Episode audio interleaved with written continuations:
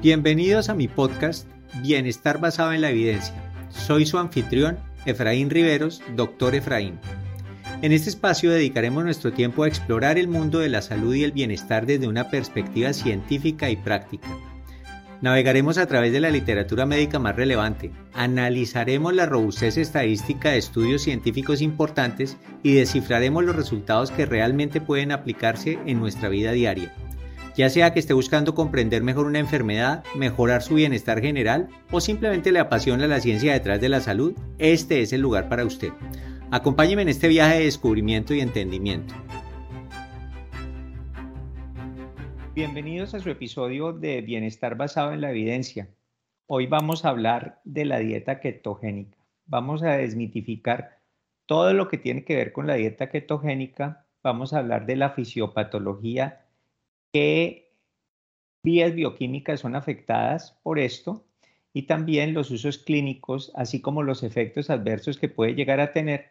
Y con esta información vamos a tener claro qué elementos de esto nos pueden servir en algunos casos y qué elementos eh, definitivamente no nos sirven. Para, para, tener esta discusión, pues traje una persona que está apasionada por el tema de la nutrición. Hablamos de la doctora Paula Amado. Ella es médica genetista de la Universidad del Rosario en Colombia y es health coach del Instituto eh, de Nutrición Integrativa en Nueva York. La traemos aquí porque considero que sus, sus apreciaciones son muy importantes para que entendamos muy claramente en qué consiste la dieta ketogénica y con ella hemos sostenido conversaciones alrededor de este tema muchísimas y estoy convencido que esta discusión pues va, a traer muchísimas, muchísimas luces para, para todos nosotros. Primero que todo, entonces, bienvenida, doctora Paula. Muchas gracias por la invitación. Buenísimo. Entonces empecemos a hablar de una vez de la dieta ketogénica. En, en los capítulos anteriores yo venía mencionando qué eran los carbohidratos, para qué servían, en qué casos se estaba abusando de los carbohidratos. También hablábamos de las grasas y de las proteínas. Esta es la primera vez que los vamos a poner todos juntos en el contexto de una dieta que ha sido eh, debatida, está de moda y se ha utilizado en diferentes, en diferentes situaciones. Entonces, eh, empecemos hablando acerca de por qué se llama dieta ketogénica. ¿Qué es lo ketogénico? Pues la dieta ketogénica es una dieta que es alta en grasa, eh, muy baja en carbohidratos y con un consumo moderado de proteína. Hay diferentes tipos, se han hecho diferentes variaciones eh, buscando que la gente tenga más adherencia a la dieta porque es eh, una dieta muy restrictiva. se llama dieta ketogénica porque la forma como se ingieren los macronutrientes hace que el, hígado empiece a producir eh, cuerpos cetónicos. Y eh, eso se logra manteniendo eh, unos niveles muy bajos de insulina debido al bajo consumo de carbohidratos.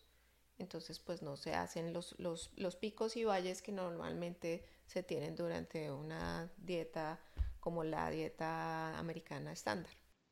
O sea que estamos hablando que va como un poco en contra de lo que es la recomendación nutricional de, las dietas, ah, de la dieta americana, que recomienda 55% más o menos de carbohidratos. Acá lo que, lo que usted está diciendo es que se utiliza más grasa en lugar de carbohidratos. ¿Es eso correcto? Una altísima proporción de, de, grasas, sí. Entonces, eh, pueden, hay variaciones, pero son 70 a 90% de las calorías ingeridas deben ser grasa. Sí, o sea, esto es, es bien diferente a lo que nos tienen acostumbrados, porque eh, estamos hablando de comer muchísima grasa. Cuando, cuando se utiliza no con fines terapéuticos, sino inclusive se usa mucho para bajar de peso, se hace más o menos 70% de grasas más o menos 20 a 25% de proteínas y se deja un 5% de carbohidratos. El objetivo es que los carbohidratos estén muy bajitos para que el cuerpo se sienta obligado a utilizar cuerpos cetónicos, ¿verdad? Sí, prácticamente se está simulando una, mm, eh, un fasting, un ayuno, eh, pero sin la necesidad de no ingerir ningún nutriente, que sería lo que, lo que en, en términos generales es pues, el ayuno, es no ingerir ningún nutriente. Exacto, entonces empecemos por ahí. Está simulando lo que pasa en el ayuno, que es que usted deja de utilizar carbohidratos porque pues no los tiene disponibles y empieza a utilizar, empieza a utilizar grasas. Y esas grasas en su metabolismo, específicamente en su beta oxidación, van a servir para generar cuerpos cetónicos, ¿no? Exactamente. Y realmente em, todo el problema o toda la la, falta de confianza en una dieta que tenga tan alta eh, ingreso de grasa, pues es porque todos sabemos cuántas calorías aporta cada macronutriente. Entonces, en términos generales, más o menos, es proteína 4 kilocalorías, em, carbohidratos 4 kilocalorías por gramo y el, eh, grasa son 9 kilocalorías. Entonces, eh, la gente está acostumbrada, o estamos acostumbrados a contar calorías, a que tenemos que tener un número mínimo de calorías por cuestiones de, ley de termodinámica, que es eh, las calorías que usted eh, consume tienen que igualar o ser menores a las calorías que se gastan para lograr bajar de peso, que es la mayoría de la gente, ese es el, ese es el objetivo. Que utiliza la dieta ketogénica. Ahora, el, me pregunto, ¿a quién se le ocurrió hacer eso? Porque lo, natural es que usted coma frutas, verduras, que es lo que nos han dicho siempre, leche, y por donde usted lo mire, casi siempre hay carbohidratos. Entonces, ¿en qué momento a alguien se le ocurrió no eliminemos los carbohidratos y empecemos más bien a meter grasa? Pues hay algunos datos históricos. Em, debido a las guerras, pues habían hambrunas y eh, fue anecdótico observacional que los médicos que trataban pacientes con eh, epilepsia empezaron a darse cuenta que cuando no tenían tanto acceso a la comida tenían menos episodios epilépticos. Entonces empezaron a hacer eh, ayuno como terapia para tratar la epilepsia, pero obviamente pues eso es inhumano, no se puede tener al paciente aguantando hambre por meses. Entonces, em, de alguna manera empezaron a, jugar con los macronutrientes y se dieron cuenta que podían simular ayuno si el consumo de grasas era eh, en una proporción más alta. Sí, efectivamente, la grasa entra, esos ácidos grasos van directamente al hígado y allí eh, sufren beta oxidación en la mitocondria del hígado, se producen los cuerpos cetónicos que son eh, acetato, beta hidroxibutirato y acetona.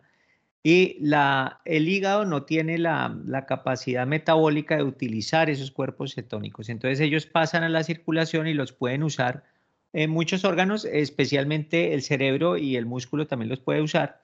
Y esos, esos cuerpos cetónicos eh, ya dentro de la célula, para meterle un poquitico de bioquímica, para que no digan que es que no hacemos esto basado en la evidencia, entonces, la, el beta hidroxibutirato entra a la, célula y allí se puede utilizar. Eh, puede eh, convertirse en acetoacetato y el acetoacetato se puede convertir en dos moléculas de aceticoenzima A y estas pueden entrar al ciclo de Krebs para producir energía. Entonces es una, una fuente que está a la mano, es eficiente y nos permite estar vivos así no haya, así no haya glucosa nos dice la doctora Paula que históricamente eh, los estudios empezaron con ayuno y trataron de reproducir estos mismos efectos con una dieta que era alta en grasa y los resultados para la epilepsia refractaria en niños pues son, son extraordinarios. Eh, el, después se empezó a usar para más cosas, pero la gente casi no le ponía cuidado porque siempre hemos estado como muy influenciados por las, por las guías dietarias americanas que dicen que es como pecado comer grasa. Entonces, eh, hemos comido muchísimo carbohidrato, pero últimamente se ha puesto de moda. Y se ha puesto de moda porque se ha visto que sirve para bajar de peso, ¿correcto? Entonces, ¿qué, qué hay que saber de ese aspecto? Pues hay una cosa que es, en términos generales, cada vez que usted se acuesta a dormir y pasa 8 o 10 horas en ayuno, su cuerpo ya está produciendo cuerpos cetónicos. O sea, obviamente no en la misma proporción porque hay glucosa disponible, pero cuando hay un ayuno normal, fisiológico a la hora de dormir, ya se están produciendo algunos cuerpos cetónicos. Obviamente para lograr la, la, terapia, la, el mecanismo terapéutico hay que eh, lograr un, un, nivel más alto de, de cuerpos cetónicos y, y, lograr que no haya glucosa circulando. Bueno, eso, eso, eso está muy bien. Entonces, eh, vemos que, que, el objetivo es que se produzcan cuerpos cetónicos cuando, cuando se producen esos cuerpos cetónicos, se empiezan, a, se empiezan a utilizar la grasa, que es donde, donde, pues la fuente de esos cuerpos cetónicos, y eso tiene varios efectos, eh, y uno de ellos es que el peso empieza a caer, pero, pero no es solo, no es solo que usted esté eliminando grasa, porque pasan otras cosas, ¿no? Eh, mencionaba usted al comienzo la insulina. ¿Cómo la metemos en la ecuación para que eh, empecemos a ya hablar en términos endocrinológicos. Normalmente en una dieta eh, que tiene todos los macronutrientes, cada vez que usted eh, ingiere glucosa, hay una respuesta del páncreas de las, de las eh, islotes beta de producción de la hormona insulina. Y la insulina tiene muchos, muchas funciones. Es anabólica y es antilipogénica. Pero básicamente la insulina, pues eh, eh, como en, términos muy, muy primarios, es, un, es la llave que ayuda a que la glucosa pase de la sangre y llegue a las células, donde se puede usar en el ciclo de Krebs, en, diferentes eh, mecanismos para producir energía. Entonces, el cuerpo lo que necesita es producir energía, porque necesita producir energía para mantener la vida básicamente las funciones vitales, el cerebro eh, que consume la mayor parte de, la energía, em, el corazón, todos los órganos, la tasa metabólica basal necesita ser conservada y eh, lo más eh, rápidamente utilizable es la glucosa. Cuando se restringe la glucosa, no hay la influencia de la insulina porque no hay quien la dispare. Entonces empieza a actuar eh, a ganar más, más, más fuerza el glucagón. Y el glucagón entonces es el que va a buscar otras fuentes de energía que son energéticamente más costosas, que es la gluconeogénesis a partir de, de los ácidos grasos y de, las, y de los em, eh, aminoácidos también.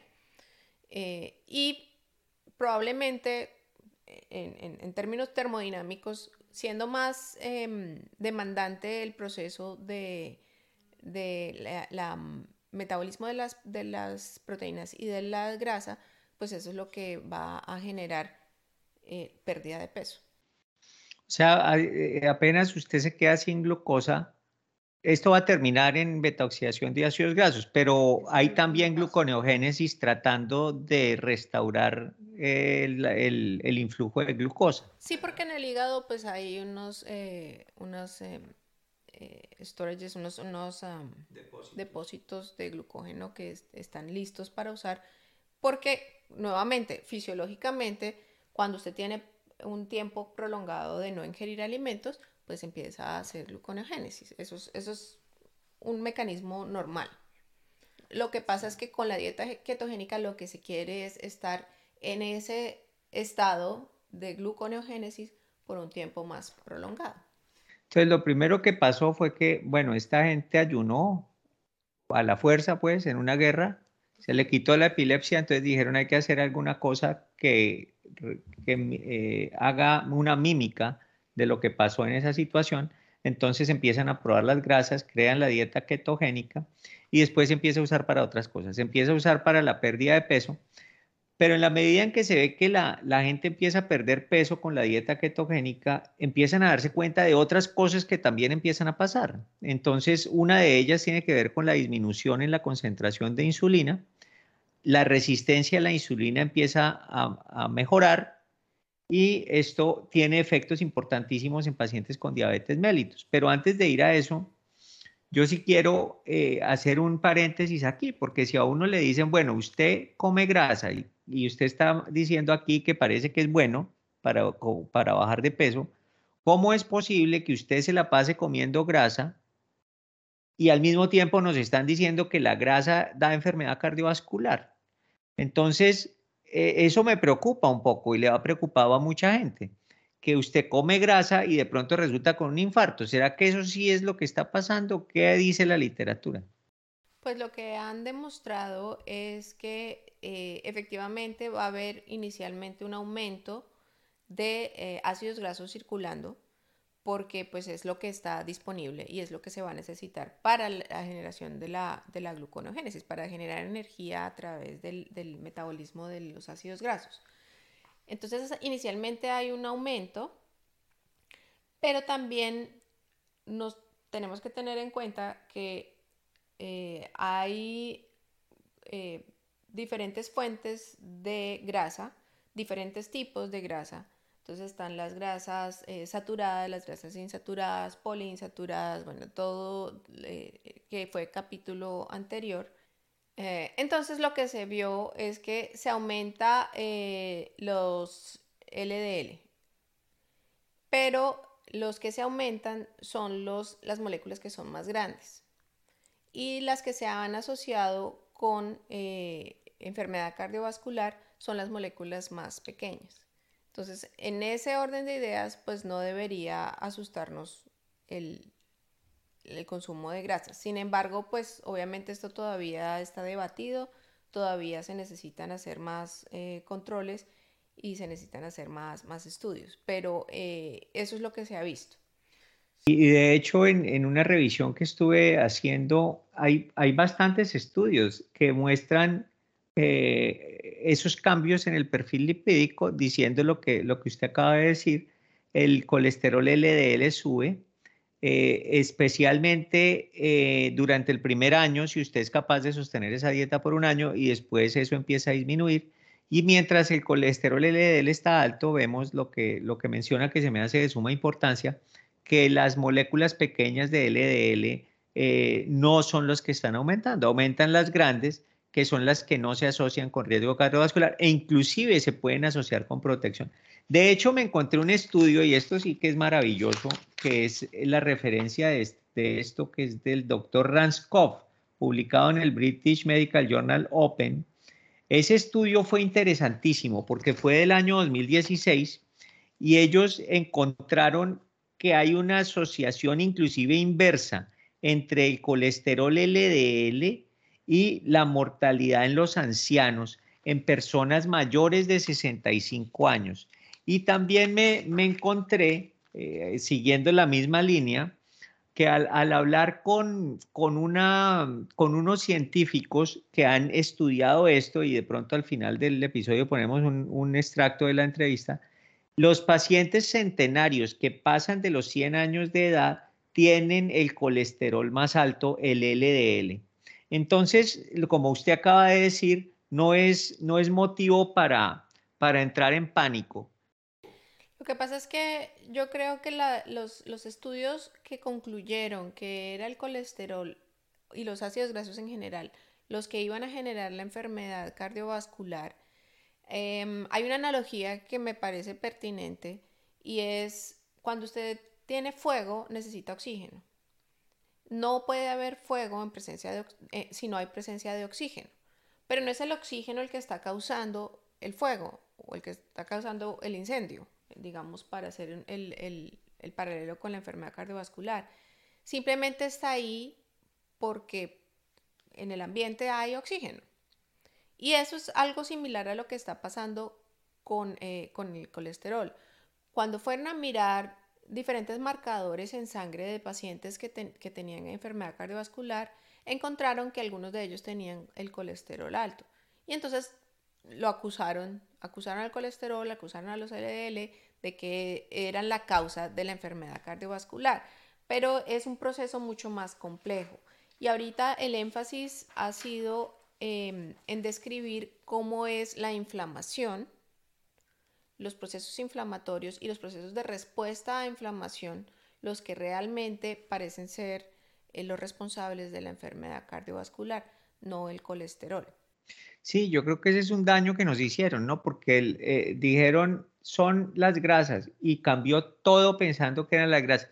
Cuando uno se pone a mirar hacia atrás, cuando se tomó la decisión de cambiar las recomendaciones dietarias para basarlas básicamente en carbohidratos, realmente no había evidencia respaldando esa, esa conducta. Entonces es curioso que ahora haya personas que digan, bueno, la dieta ketogénica no tiene suficiente evidencia, pues la otra tampoco. De hecho, ahorita hay más evidencia porque hay como más conciencia de que, de que hay que mirar qué es lo que realmente está pasando. Eso me parece interesante. Entonces ya hablamos de que sirve para epilepsia, hablamos de que sirve para bajar de peso por las razones que acabamos de decir, pero es que además es dramática, ¿no? La bajada de peso. Sí. Es, es eh, eh, reportes de inclusive hasta 30% de caída de peso, o sea, es una cosa impresionante. Y las personas que la hacen, eh, curiosamente se sienten muy bien. El, problema, antes de, hablar de las enfermedades, el problema que yo le veo a la dieta ketogénica es que eso es difícil de mantener porque toca comer de verdad muchísima grasa. Como yo había hablado en el, en el episodio anterior, la grasa viene con proteína. Entonces, si usted está subiendo la grasa, pues la proteína también va a subir y usted no va a alcanzar fácilmente más del 70% de su requerimiento nutricional con grasa. Eso, eso es, es problemático, ¿no? Sí. ¿Qué cree usted que se puede hacer para que la gente pues se apegue a esa dieta si es que le funciona tanto para bajar de peso? Eh, hay unas modificaciones que se hacen, o sea, depende de lo que usted esté queriendo alcanzar. En, términos terapéuticos es necesario tener un 90% de, de, la dieta que sea grasa. Eh, eso es supremamente restrictivo porque hay que adicionar grasa a la, dieta. Entonces vemos que hay unas, eh, le llaman, no me acuerdo en este momento, pero es el, café poderoso o algo así, en el que le ponen mantequilla al café para tratar de aumentar el, empezar el día con ya con una, una, porcentaje alto de grasa. Eh, le están poniendo eh, montones de, de tallow, que es la, manteca de la, de la, del animal, de origen animal, a las carnes, eh, o simplemente comiendo, si usted se come una, una crema de coco, que es básicamente 100% grasa saturada, pues está ya alcanzando un alto porcentaje de, grasas en la dieta. Em, pero pues es, muy restrictivo, es casi que imposible socializar comiendo de esa manera, pues tiene que tener otros amigos que estén en dieta ketogénica. Pero eso es, me parece a mí, em, es justificado cuando, cuando está haciendo una, enfermedad, cuando es un tratamiento para una enfermedad como epilepsia, como epilepsia que no responde a ningún otro tratamiento, entonces, digamos, es, es justificado. Como epilepsia, pero no únicamente epilepsia, porque hay algunas, ahorita vamos a hablar de eso, algunas condiciones en que se puede recomendar, ¿no? Sí, sí, es, eh, es el ejemplo más claro, pero pues hay otra, esquizofrenia también ah, eh, responde bien, eh, autismo, Alzheimer, hay muchas condiciones que parecen mejorar em, con la dieta ketogénica. Sí, ahorita de hecho vamos a hablar de una, de cada una de ellas por separado. Eso, eso es verdad. O sea, la, la dieta ketogénica es difícil de sostener especialmente a esos niveles terapéuticos porque cuando se utiliza, digamos, para el tratamiento ya de Alzheimer, eh, estamos hablando de 90% de grasa, 5% proteína, 5% carbohidratos. Eso es dificilísimo, ¿no? Sí, entonces eh, hay mucha mm, eh, cultura dentro de, de las personas que hacen dieta ketogénica de comer muchos postres. Entonces han encontrado que hay muchos eh, endulzantes no eh, que no son de no son carbohidratos, no, no, no inducen el pico de glucosa eh, y entonces están utilizando bastante estos em, alcoholes. Pero estos han mostrado también que cambian el microbioma y no para bien. Em, bajan la, la, la diversidad del, del, microbioma y también inducen algo de inflamación en el, en el, en el intestino. Entonces, no, no me parece que sea lo más saludable de hacer.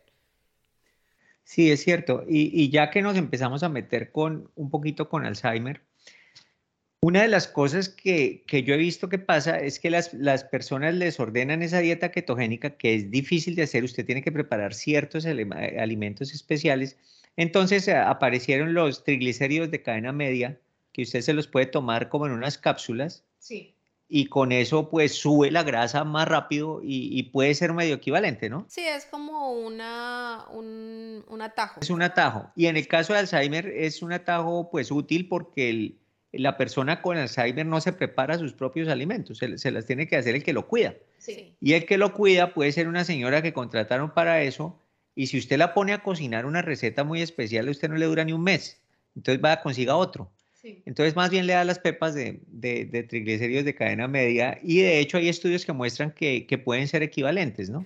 Sí, y también hay em, medidores de, cetonas que la gente puede comprar y puede usar en la casa y se parece a un, a un glucómetro y, pueden estar controlando que estén en... En cetosis, sí, eso es importantísimo porque si uno se pone a pensar es tal vez la, tal vez la única dieta que usted puede monitorizar si la persona la está haciendo o no. Entonces, si usted se la manda a un paciente y el paciente no le puede mentir porque, porque usted está mirando, si no hay cuerpos cetónicos, usted no está haciéndola. Es, así de sencillo. Entonces, es, es una ventaja adicional para lo, digamos que para el que la ordena, ¿no? El, eh, hablemos, eh, continuemos con el Alzheimer. Entonces, ah, pero antes de eso, me parece, porque mencionó usted algo muy importante, y es que cuando usted está haciendo una dieta ketogénica, y tal vez otras dietas le pasa lo mismo, ¿no? Usted se aísla socialmente, ¿no? porque, porque si no le dan lo que usted tiene que comer, pues usted no le puede recibir comida a nadie, ¿no? Sí, como en todas las dietas, siempre hay un riesgo de ortorexia, que es la obsesión con comer solamente lo que usted considera que es saludable. Entonces, esto pasa en, diferentes eh, eh, culturas dietarias. Entonces, tanto los los, veganos como los vegetarianos, eh, la gente tiende a, tomar la, la, dieta como si fuera una religión y no pueden fallarle a, consumir es estrictamente lo que, lo que está permitido. Em, yo pienso que no hay necesidad de, de, ser absolutamente tan estrictos, excepto si usted está tratando de lograr a corto plazo una, eh, un objetivo terapéutico. Obviamente eh, pues si usted tiene una eh, epilepsia o su hijo tiene una epilepsia que es refractaria al tratamiento, pues... Se justifica, sí, se justifica. Eh, el... Pero para pérdida de peso es difícil sostenerlo en el tiempo. Obviamente hay otras modificaciones, por ejemplo, la dieta que es más conocida como la dieta Atkins, que está satanizado, no se puede decir dieta Atkins porque pues el, el señor le dio un, un infarto entonces, pues todo el mundo empezó a señalar, ah, si ven lo que pasa, que el, consumo de grasas, esta persona, pues no sabemos exactamente eh, cuáles fueron los mecanismos de, su enfermedad cardiovascular. Em, ¿Y cómo es eso? ¿Qué tiene esa dieta distinta a la ketogénica? Eh, tiene un, un, porcentaje menor de, o sea, es una dieta ketogénica, pero es menos estricta. Ya. Porque es para bajar de peso. Entonces, básicamente es, en vez de un 90% de, proporción de grasa, es un 70%. Y eso obviamente, ese 20% que se libera de, solamente comer grasas, pues se puede utilizar para comer más proteína y, un poco más de carbohidratos. Obviamente los carbohidratos que se pueden consumir en una dieta ketogénica eh, tienen que ser principalmente eh, carbohidratos complejos. Entonces estamos hablando, estamos hablando de alimentos muy ricos en fibra, eh, como son eh, vegetales eh, de hojas verdes, espinacas, kale, o de la familia de los, de los el brócoli, el rábano, em, los, crucíferos, ¿no? Los crucíferos, que son eh, también las eh, coles de Bruselas, eh, me falta alguno, pero... Hagamos una lista, de hecho, antes, antes de seguir avanzando, para que la gente sepa si decide hacer una dieta ketogénica, qué va a comer. Entonces, hablemos primero de las grasas. Entonces, ¿qué, qué puede comer que tenga buena grasa? Un, uno que a mí me parece que es eh, uno de los mejores es el coco. El coco. Porque el coco, eh, usted se puede tomar el agua, aunque el agua pues tiene un poquito más de carbohidrato, pero usted se puede tomar el agua, se puede comer la carne y puede sacar también eh, aceite de coco. Entonces, el coco, y además es un, es un alimento supremamente versátil. El aceite de coco tiene una, un, un, alto punto de, de, de ahumamiento, entonces eh, es, es, excelente para cocinar, para usar en el, en el horno. Eh, y, el coco está bien, eso digamos, eso lo consideramos fruta, ¿no? Y también, y también e, extraen, bueno, el coco es más como una nuez, pero también extraen, no solamente le extraen el aceite, sino que hacen eh, azúcar de coco. Sí. Listo, entonces el coco, y de hecho tiene grasa, ¿no? Pero, pero hablemos de, pero usted no, o sea, no va a llegar usted a 90% de grasa sí. coco, ¿no? Entonces, que, que, que, sí, no puede comer coco todo el día, pero ¿qué, qué debe comer para subir las grasas? Eh, bueno, un corte de carne que tiene grasa normalmente, eh, un churrasco, una um, sobrebarriga. Una picaña. Una picaña. Sí. Eh, esos son unos cortes que tienen bastante grasa. Pero no solamente tiene que ser carne roja. Sí, puede ser también. Ah, de hecho, cuando hablamos de grasa, la ideal es que sea una mezcla, ¿no? Que no toda sea saturada. Sí. Y por supuesto, no grasa trans. Pero, pero si no, eh, eh, si usted, bueno, saturada el coco puede tener saturada, la carne tiene saturada, el pescado no. El pescado es principalmente eh, mono y poliinsaturado, entonces el pescado está bien, ¿no? Pescado, los que tienen más alto contenido sería como el salmón, el atún. Salmón, atún, entonces ya llevamos la carne que se le vea inclusive en las vetas de grasa, está muy bien. El, el pescado, los que acaba de mencionar, el salmón, el atún, eh, también el pollo, ¿no? El pollo también, sí. Eh, lo que pasa es que el pollo tiene un porcentaje menor de, grasa dependiendo de lo que esté comiendo. La pechuga es más, no tiene tanta grasa, eh, otras partes como las piernas. Sí, ahora estamos hablando de lo más común, pero usted puede comer pato también, que tiene bastante grasa, ¿no? oveja. Ah, sí, muy importante, comer cordero. Sí. Este, eh, conejo, bueno, el conejo es una carne muy... Conejo es más magro, tal muy vez. magro porque... Pero darle, puede darle la proteína que necesita ahí, ¿no? Entonces, fíjese que hay estamos... Mucha variedad. Hay muchísima variedad, o sea, prácticamente todas las carnes usted, usted las va a comer, ¿no? Entonces tenemos la carne, pero como habíamos dicho al comienzo, como esto viene con proteína, todavía nos queda faltando grasa. Entonces hablemos de dónde más se puede sacar la grasa, aparte de, la, de la mantequilla que le quieren echar al tinto, pero aparte de eso, eh, eh, ah, bueno, los lácteos en general, eh, queso. Queso. yogur, obviamente con, totalmente... Leche entera, ¿no? Porque acá lo que menos quiere usted es quitarle la grasa a la leche. Exacto, y, pero también las nueces, y las nueces además son una fuente de, de fibra también. Las nueces están muy bien, entonces con nueces también ayuda, y el aguacate también. El aguacate que es, es como, bueno, algunos dicen que es una fruta, otros dicen que es una nuez, pero... Sí, y trae esto eh, grasas principalmente insaturadas y también tiene fibra, ¿no? Exacto, entonces realmente la dieta puede ser muy variada. Lo que pasa es que socialmente pues es difícil eh, mantenerla, si usted va a socializar, pues nuevamente porque nuestra sociedad está acostumbrada a que si alguien cumple años, entonces no, se reúnen a comer un pastel. Eh, si, al, si sale a, cenar, entonces es muy... Ah, todo el mundo quiere comerse un postre o es la ocasión especial. Entonces es, es más una cosa de, de, costumbre que de...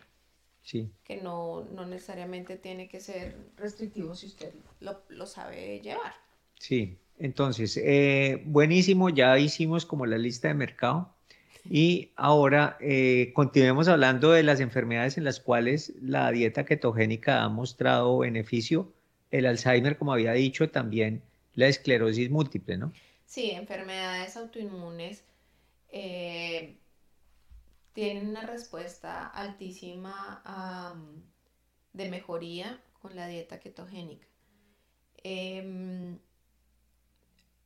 no, no conozco exactamente el mecanismo, ah, se han propuesto algunos, em, muy probablemente sean toxinas que se encuentran en los productos eh, que normalmente se consumen como carbohidratos, que serían como todas estas cosas que están modificadas, que se han modificado para mejorar la, eh, su agricultura.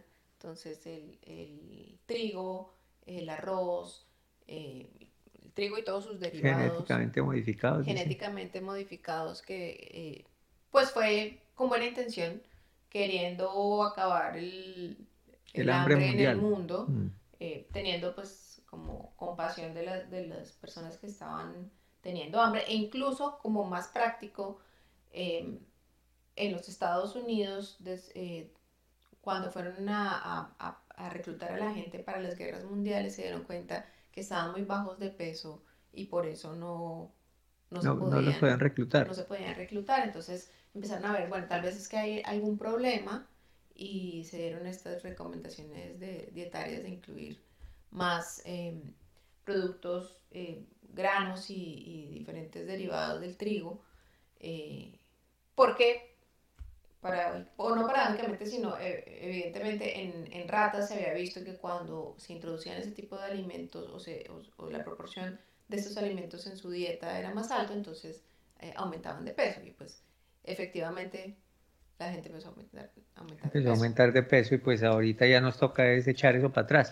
Sí, pero en el contexto de las, de las enfermedades eh, autoinmunes puede ser pesticidas que se usan para la conservación, para, para mejorar la agricultura, eh, o, los, o las modificaciones genéticas que se le hicieron a, las, a ese tipo de alimentos. Sí, y la dieta ketogénica de hecho tiene algunos efectos sobre el sistema inmune, pero ya vamos a ir allá. Y, pero quiero seguir un poco con las enfermedades neurológicas. El, en las enfermedades neurológicas tiene un papel preponderante la mitocondria. Entonces la, mitocondria eh, no funciona de manera adecuada cuando hay eh, concentraciones altas de glucosa y resistencia a la insulina, no solo periférica, sino en el sistema nervioso central.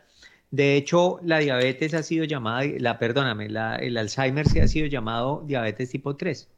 Y es, esto recalca esencialmente que la célula de neurológica, la célula neuronal, eh, es muy sensible a las concentraciones altas de glucosa. Y en ese contexto empieza a haber un hipometabolismo de la glucosa. Se empieza a incorporar menos la glucosa dentro de la célula y empieza a haber una disfunción de la mitocondria. Lo primero que pasa es que hay un, un desbalance eh, en el estado de óxido reducción de la célula la mitocondria empieza a disfuncionar, se empiezan a activar unos genes que impiden que esas eh, mitocondrias se, destruyan, por así decirlo, y se generen nuevas mitocondrias. Y lo curioso es que todo parece ser disparado por el exceso de carbohidratos y la dieta ketogénica tiene un efecto, digámoslo así, de, de reversar, de revertir estos cambios que ocurren en la mitocondria en el sistema nervioso central y eso tiene utilidad en, utilidad en Alzheimer, tiene utilidad, utilidad también en esclerosis múltiple, en esclerosis lateral amiotrófica. Eh, entonces la, dieta ketogénica pues es, parece estar funcionando muy bien para eso. es interesante que el, hay una sustancia que se llama el, el mm, factor neurotrófico derivado del cerebro, que es estimulada su, su producción por el beta hidroxibutirato que, que, se presenta en la dieta ketogénica y parece esto estar involucrado en mejorar la plasticidad neuronal. Y esto ayuda en todas estas enfermedades. Pero lo más impresionante es en autismo, ¿no?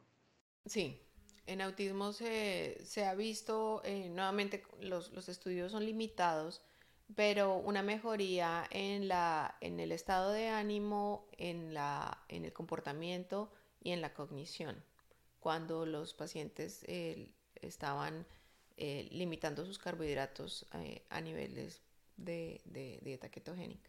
Claro, o sea, la dieta ketogénica claramente ha sido útil en estos trastornos. Lo resumimos rápidamente. Alzheimer, esclerosis lateral amiotrófica, esclerosis múltiple, esquizofrenia, autismo también. Y había, incluso depresión. Incluso depresión. Y, y, eh, esos mecanismos moleculares que involucran a la mitocondria, en, en resumido, es inflamación. Cuando, cuando hay todos esos procesos de aumento de, de, de, eh, especies de, de, oxígeno redox, radicales libres, radicales libres em, eso en, en, esencia es inflamación. La inflamación no está permitiendo que las mitocondrias estén trabajando adecuadamente. Una vez usted quita, baja la inflamación, porque baja e, esos, esos estímulos con la dieta, entonces empiezan a funcionar de mejor manera y se empiezan a corregir todos los síntomas eh, relacionados con, con, con, esa inflamación. Y, y, y, lo que se ve es clínicamente, el paciente con Alzheimer empieza a mejorar su cognición, empieza el, el, el niño con autismo a comportarse mejor, a poder adquirir conocimiento, que es en últimas lo más importante.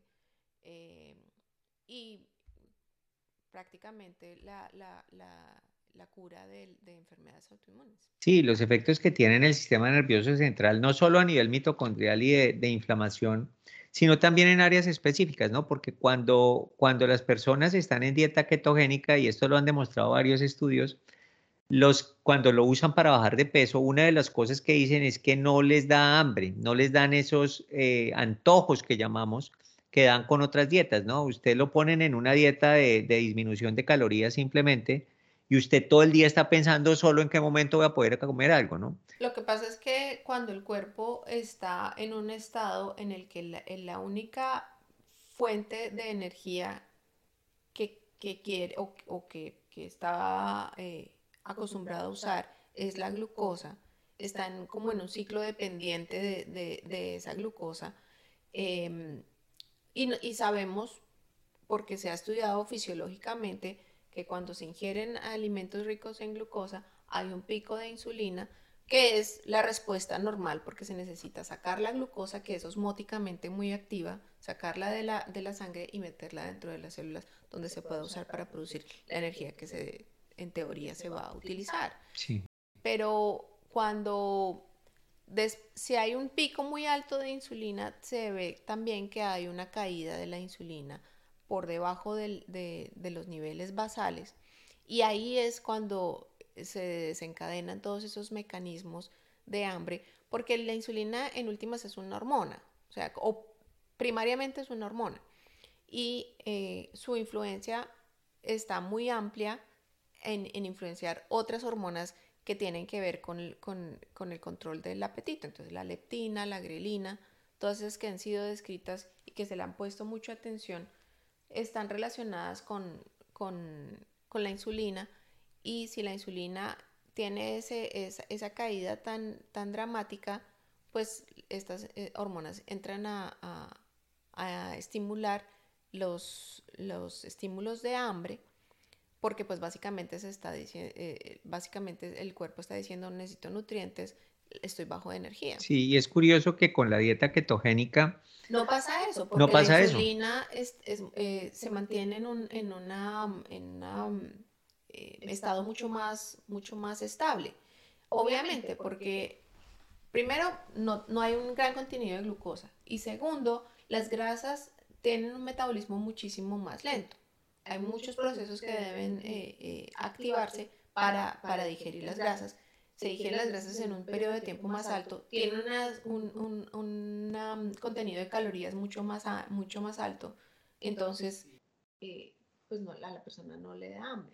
Sí, fíjese usted que es curioso porque la, la, con la dieta ketogénica, la grasa, a pesar de que usted está comiendo grasa, la grasa visceral disminuye, el peso disminuye, y al disminuir el tejido adiposo, la leptina disminuye su concentración y la disminución de leptina debería darle hambre, pero al mismo tiempo hay una desensibilización eh, en el hipocampo y no responde igual a la, caída de leptina y eso está contribuyendo a que, no, a que se sienta saciado y no le, no le dé hambre, ¿no? También ocurre eh, una disminución significativa en la concentración de grelina, como usted acaba de mencionar. Y los alimentos ricos en grasas que mencionábamos anteriormente, pues eh, son nutricionalmente muy ricos. son muy ricos y también eh, algunos, eh, la grasa además retrasa el vaciamiento gástrico, entonces usted se, se, demora en desocuparse el estómago y eso da tiempo para que usted le vuelva a dar hambre. Entonces no es una, y yo veo eso, ¿no? Un estímulo mecánico del, del, del, estómago que le dice usted. Correcto, correcto. Y, y, veo yo que a pesar de que la dieta ketogénica es difícil de mantener el sentido de, de utilizar ciertos alimentos específicos para dar tanta grasa, pero es llevadera porque usted realmente no está sintiendo hambre, no se siente miserable mientras la está haciendo, que eso es yo creo que una de las ventajas de la dieta ketogénica. Entonces, para la obesidad sirve claramente, como decía anteriormente, y esto es bien interesante, eh, disminuye la, la, grasa eh, visceral, que es la más importante, disminuye el peso y no disminuye el, el, músculo Obviamente, lo ideal es que usted lo combine con, con ejercicio, ¿no? Eh, ¿no? Que no se consuma, porque usted puede dejar de comer y, y, bajar sus calorías, no sé, a 800 en un día y va a bajar de peso, pero también se va a empezar a comer el músculo, ¿no? Eh, no solamente eso, sino que el cuerpo está diseñado para sobrevivir. Sí. Y entonces cuando se encuentra en una situación de emergencia en el que hay un, tan número, un número tan bajo de calorías, pues eh, activa todos los sistemas de emergencia para que la persona consuma alimentos. Y cuando uno pelea contra el hambre, siempre pierde. Siempre pierde, sí, siempre pierde y, eh, y es, una, es una historia un poco miserable porque después gana el peso y más del que tenía, ¿no?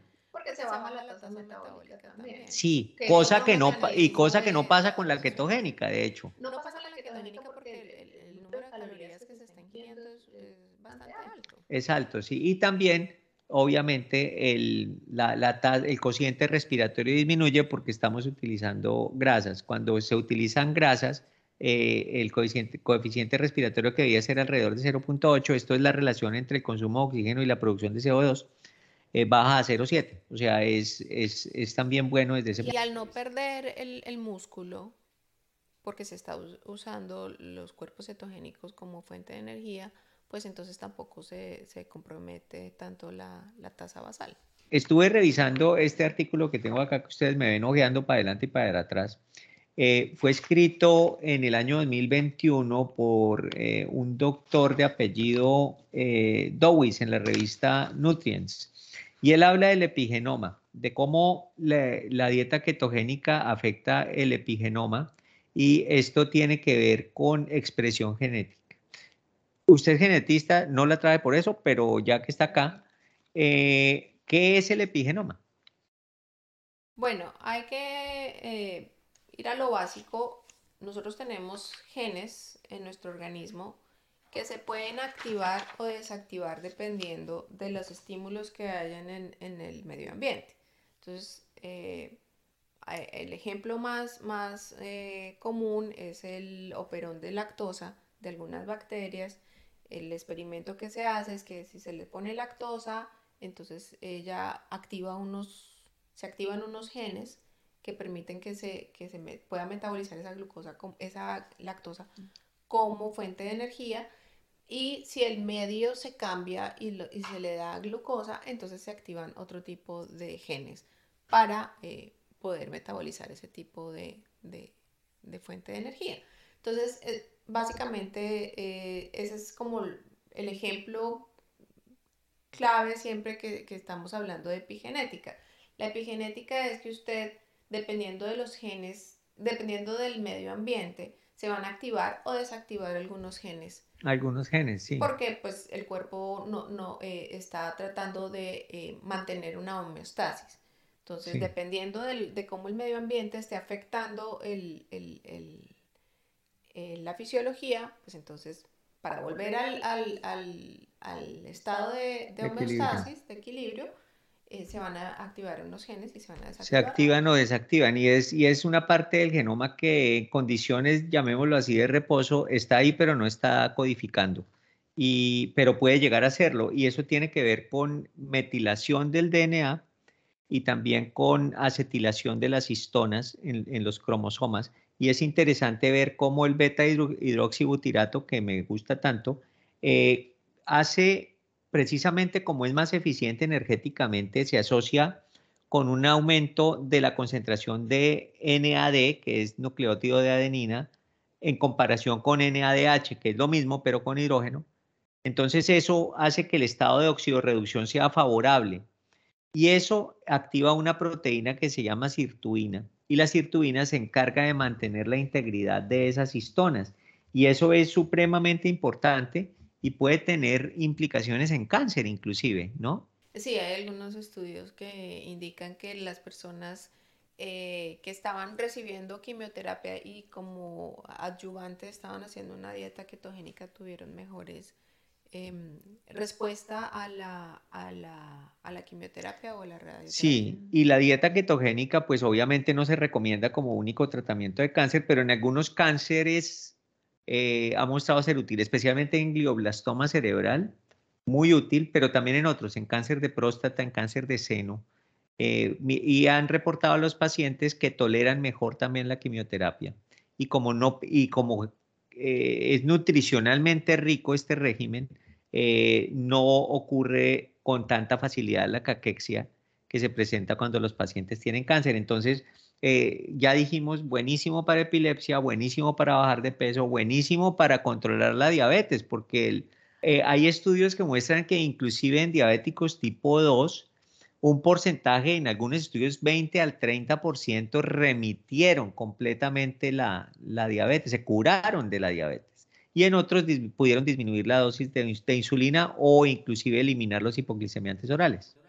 Pues es, es lógico, si uno lo piensa, que la insulina, su trabajo es eh, el uso eh, y el, metabolismo de la, de la, glucosa o la entrada de la glucosa a la célula cuando está presente en la sangre. Si no hay glucosa en la sangre porque no se está ingiriendo un alto contenido de, carbohidratos, pues entonces la insulina no tiene mucho, no, se mantiene en estado basal, pero no tiene eh, esos picos de los que hablábamos anteriormente. Eh, y eso baja la, inflamación, baja la, mm, el requerimiento de, insulina eh, e, y, todo es un, es una, es una, un ciclo eh, positivo en el que no hay, no hay glucosa, no se activa la insulina, se baja la inflamación y, cada vez pues, el paciente va mejor. Y estos, estos cambios que menciona usted sobre hormonas, sobre inflamación, y los cambios beneficiosos que ocurren en distintos órganos parecen estar mediados parcialmente por el microbioma intestinal, ¿no? Eh, sí, hay unos cambios eh, que se han descrito en, dieta ketogénica eh, y en general el microbioma se adapta a la dieta que, usted esté consumiendo. Entonces, usted puede modificar su microbioma dependiendo de lo que coma. Pues de hecho, si uno va a comparar el microbioma de diferentes de, gente de diferentes culturas que comen cosas diferentes, pues va a ser distinto. Em, y eh, lo que favorece la dieta ketogénica es eh, unas, eh, unas cepas específicas que van a, ser más beneficiosas en la, porque se necesita la producción de alfa butirato de beta hidroxibutirato. Eh, y eso es, promueve e, ese tipo de... El microbioma intestinal es, es crítico y lo que usted coma, y, pienso que no es solo, bueno, obviamente son los, las grasas que usted come, pero la fibra, yo pienso que la fibra no se puede abandonar, que la fibra es la que mantiene la diversidad del microbioma. Por esa razón creo yo que el porcentaje que usted le deje, si digamos es 70% grasa, 20% eh, proteína, 10% carbohidrato. Ese 10% carbohidrato tiene que ser carbohidrato con fibra, porque es la oportunidad que usted tiene de incluir la fibra en su dieta y mantener un microbioma saludable. Eso, cuando hablamos de microbioma, eso hay bacterias de nombres impronunciables, ¿no? Sin embargo, me vienen a la cabeza tres. O sea, la idea es que usted tenga, ah, que, que tenga bastante de unos que son buenos, que son el bifidobacteria y el bacteroides, y tenga poquito de uno que no es bueno, que se llama firmicute. Los firmicutes es, como una familia. Es como una familia. Esos me los aprendí, porque los otros son imposibles de pronunciar, pero esos son los importantes. Sí, eh, nuevamente, el cuerpo se adapta a lo que sea. O sea, lo que hemos visto eh, con la epidemia de la obesidad es que si usted le da demasiados carbohidratos, pues entonces el cuerpo busca qué hacer con ellos. Básicamente, pues los, guarda. Eh, si usted le da una dieta ketogénica, él adapta, también el microbioma se adapta porque pues está promoviendo que esos eh, lactobacilos o esos otros bacterias este, es próspero para ellos, entonces esos son los que prosperan. Si usted vive en, otro tipo de clima, con otro tipo de cultura y de, alimentos, se adapta de esa manera. O sea, el microbioma va a adaptarse dependiendo de lo que sea. Sí, es, es, como las personas que viven en Alaska, pues ellos pasan meses sin ver nada verde ni poder consumir o, en condiciones eh, normales, porque pues obviamente la globalización ha permitido que tengamos diferentes nutrientes. Ellos eh, solamente tienen acceso a vegetales eh, unos, unos meses en el año. Entonces su microbioma está adaptado a eso. Ellos hacen una, una, verdadera dieta ketogénica porque ese es el ambiente en el que se desarrollaron. Pero no podemos olvidar que existe gente que vive en, en, en el Ecuador donde las frutas se dan eh, todo el tiempo. Hay mucha diversidad de frutas. Entonces, el microbioma de esas personas se adapta para esa, esos requerimientos. Sí, no, Pero, es que el microbioma de todo el mundo debe ser igual. No es necesario. Em, y em, la fibra es, es importante, eh, y pero obviamente si usted decide no, no, no, comer fibra como pasa en otro tipo de dietas, que no es el tema de hoy, pero digamos una dieta carnívora, pues el microbioma de ellos se va a adaptar a, esas, a ese sustrato que se le está dando. Sí, correcto, correcto. Este pero sí, este microbioma tiene, al parecer tiene unos efectos muy importantes en, en, cognición y en... Y, el microbioma es tan importante que, que, ahora está de moda los probióticos y los prebióticos, ¿no? Entonces, probióticos son ya bacterias que usted se toma y, y, tratan de colonizar allá, pero en realidad es difícil que colonicen. Los prebióticos son más importantes, que es darle sustancias que ellos van a utilizar, unos aminoácidos que el microbioma va a utilizar y también fibra, ¿no?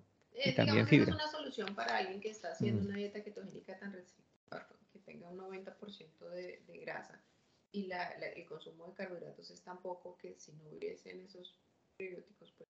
Sí, le toca, le toca utilizar eso a manera de suplemento. Ahora, la, la dieta ketogénica, para cerrar este, este episodio, eh, es más buena que mala, parece, ¿no? Parece, ¿no? Eh, tiene su uso. Em, los efectos en, bajar de peso que eh, son tanto deseables por, estética como por salud em, y, cognitivamente también la gente reporta que lo, está haciendo para perder de peso, pero se da cuenta que eh, se sienta mejor, piensa más claramente, duerme mejor. Entonces, eh, tiene muchos beneficios. Em, hay, otras opciones de, vivir naturalmente, de vivir, eh, de estar saludable, pero para la gente que tiene una susceptibilidad más alta a, las, a, los carbohidratos, pues esta es la mejor solución. Y es, eh, en algunas enfermedades, pues es una verdadera solución como un ayudante o inclusive como terapia única. Es, es importante recordar que eh, es, eh, la información que estamos aquí compartiendo es, estamos socializando esencialmente lo que la literatura dice, pero de ninguna manera es una fórmula médica, ¿no? Eh, es muy importante que antes de usted tomar una decisión, llamémoslo así radical, de cambiar su, su dieta de esta manera, es recomendable que usted comente eso con un profesional de la salud que lo pueda monitorizar. Exactamente, porque si vamos a ver, hay una enfermedad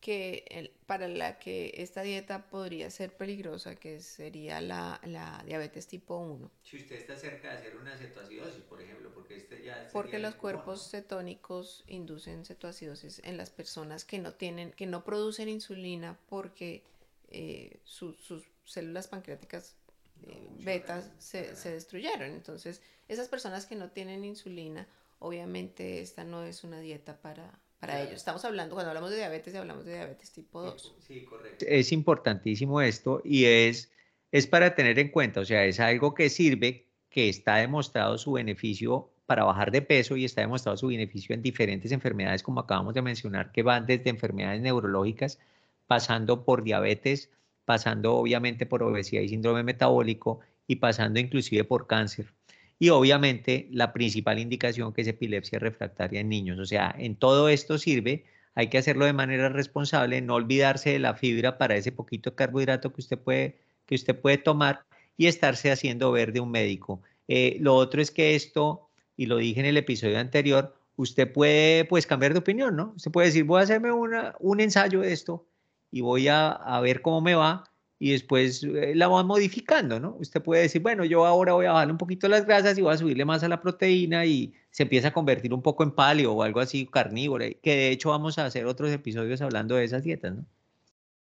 Sí, pues eh, obviamente cada dieta que, que uno intenta eh, es un estrés para el cuerpo. Sí. está induciendo estrés, está induciendo adaptaciones y en ese proceso de adaptación pues tiene unos efectos benéficos. Entonces al principio va a perder peso porque es algo nuevo, el cuerpo está tratando de adaptarse, está produciendo cuerpos cetónicos, está eh, mirando cómo pasa de glucogénesis a, eh, de eh, glucólisis a, a, gluconeogénesis y toda esa adaptación pues tiene unos cambios en la, en la, composición corporal que son los deseables que alguien está buscando si eso es lo que quiere, bajar de peso.